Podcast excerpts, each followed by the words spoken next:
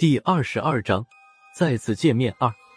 本来我亲爹亲妈还嚷嚷着要看看他儿子工作的地方，好在被我爷爷给拦了。你俩别瞎闹，小辣子也是初来乍到，别给他添乱。爷爷说话的时候，孙胖子一个劲儿的向我使眼色，我顺着他的眼神看过去，大门里面邱不老和王子恒两个人正结伴走出来，眼看着就要走出大门。在民调局里，邱主任还好说一点，可王副主任就是我们一市的天敌，他对一市中人简直就是无差别攻击。以王副主任的性格，要是看到我全家在这里，肯定会不咸不淡的来几句，到时候想不穿帮，就只有靠老天帮忙了。这时，萧和尚也看见了邱王两位正副主任，他虽然不在乎这两人，但是穿帮之后。他在我爷爷那里也逃脱不了干系。这里有什么可看的？天底下这样的单位都一样。你们到了首都，当然要去爬长城、逛故宫了。现在还有时间，我带你们逛故宫去，去看看当年皇帝和娘娘睡觉的地方。说完，我们三人连哄带骗的将我爷爷他们带出了民调局的范围。后来才知道。过年的时候，见我没有回家过年，爷爷就有了到首都来找我的想法，还打算给我一个惊喜。因为怕走漏风声，还千叮咛万嘱咐我的亲爹亲妈和三叔，不能提前走漏风声。萧和尚就更不知道了。今天早上，萧和尚还以为我们全家去机场是来给他送行的，没想到到了机场之后，我爷爷一家子竟然和他一起过了安检。这时，萧和尚才明白过来。想给我打电话已经来不及了，爷爷指派我亲爹死死地守着萧和尚，不让他破坏这难得一见的感人场景。后来飞机在首都机场降落，萧和尚趁我爷爷一家子没注意他，瞅个空子给我打了一个电话。之后的一天半，我将之前欠的假期都申请了出来，高亮和郝文明都不在，是萧和尚代批的，陪爷爷他们将首都逛了一个大概。孙胖子也是够朋友。他除了全程陪同之外，还用他以前的关系安排了酒店，并且订好了去参加我弟弟婚礼的飞机票。只有三叔还想找机会向我打听吴仁迪和民调局的渊源，不过都被萧和尚和孙胖子找了各种理由把我支了出去。一转眼就到了大年初九，爷爷一大早上就接到了我二叔的电话，说是女方家已经准备的差不多了。而且还请了当地的什么大人物来证婚。本来我那个弟弟就是倒插门的，这样一来，他在女方家里的地位就更低了。听二叔的口气，那个大人物比我这个处长还要高出一截。二叔让我在首都再找一个够分量的大人物压压我们南方这边的场面。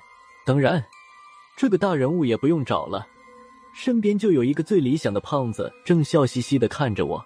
孙胖子听说之后。二话不说，直接拍了胸脯：“沈爷爷，你放心，不是我说，这辈子我最喜欢压别人一头了。”当天，我和孙胖子先回了民调局。孙胖子要申请休假，理论上也要和破军说一下。回到宿舍准备衣物时，孙胖子不知怎么想的，将那只财鼠也装进了衣兜里，说是让这个大耗子也去见见世面。当我们走出宿舍时，熊万义迎面走了过来，老远他就和我打了招呼：“辣子，有个说是你三叔的人来了。”见熊万义的身边没人，我的心里没来由的别扭了一下。老熊，他人呢？你没把他领进来？熊万义看着我的眼神变得有些古怪，说道：“他不是来找你的，你三叔说他找一个遛狗的白头发。”大官人已经带他去六市了。听到熊万义的话，我和孙胖子都吓了一跳，愣了一秒钟。我突然反应过来，一路狂奔到了六市办公室。六市的办公室格局和一室不同，这里只有里外两个套间，外面两张桌子。平时只有杨潇一个人守在这里。顺便提一下，杨军一般都在地下二层一个六市专属的房间里。他进了民调局之后。基本每天都待在里面，只有极少的时候才会出现在民调局的其他地方。那个房间里面的设施开始也很简单，只有一张椅子和一台电视机。而杨军的工作只是每天看看电视里面的内容，但只要是他感兴趣的东西，都会依列表，从最早的易拉罐可乐到最近的柴油发电机等，列表上的东西第二天会都在杨军的房间出现。只是几个月的功夫，高亮又辟了一间仓库，用来存放杨军列表中不断更新的物品。我在六室门口平复了一下心情，一路狂奔过来的时候，我的脑海里出现了三叔和吴仁迪见面后的几个版本，无非就是三叔哀求吴主任，让他不要把我牵连进去，但是吴主任的反应我就猜测不到了。一直以来，在我心中。吴主任的性格比起杨潇来，也好不了多少。进了六室，才发现杨潇并不在里面，而吴仁迪办公室的大门虚掩着，里面隐约传出来有人说话的声音。我一咬牙，大着胆子推开了办公室的大门。和我预计的完全不一样，三叔和吴主任面对面坐着。三叔虽然还是有些拘谨，但是不知道他说了些什么。竟然能让吴主任的脸上挂了一丝浅浅的笑容。看见我突然闯了进来，只有三叔愣了一下，但随即已经反应了过来，对我说道：“辣子，你这么不早说这位。”说到这里，三叔的脸上露出一种尴尬的表情。这时，吴主任又做了一件令我意想不到的事情。吴主任欠了欠身，看着三叔，慢悠悠的做了一个自我介绍。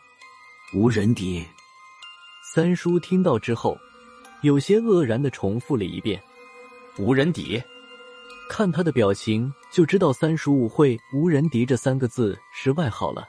我连忙在三叔耳边低声替吴主任重新介绍道：“三叔，这位是我们民调局六室的吴仁迪吴主任。”说话的同时，我还用手在空气中比划了一个“吴”字。三叔微微有些脸红。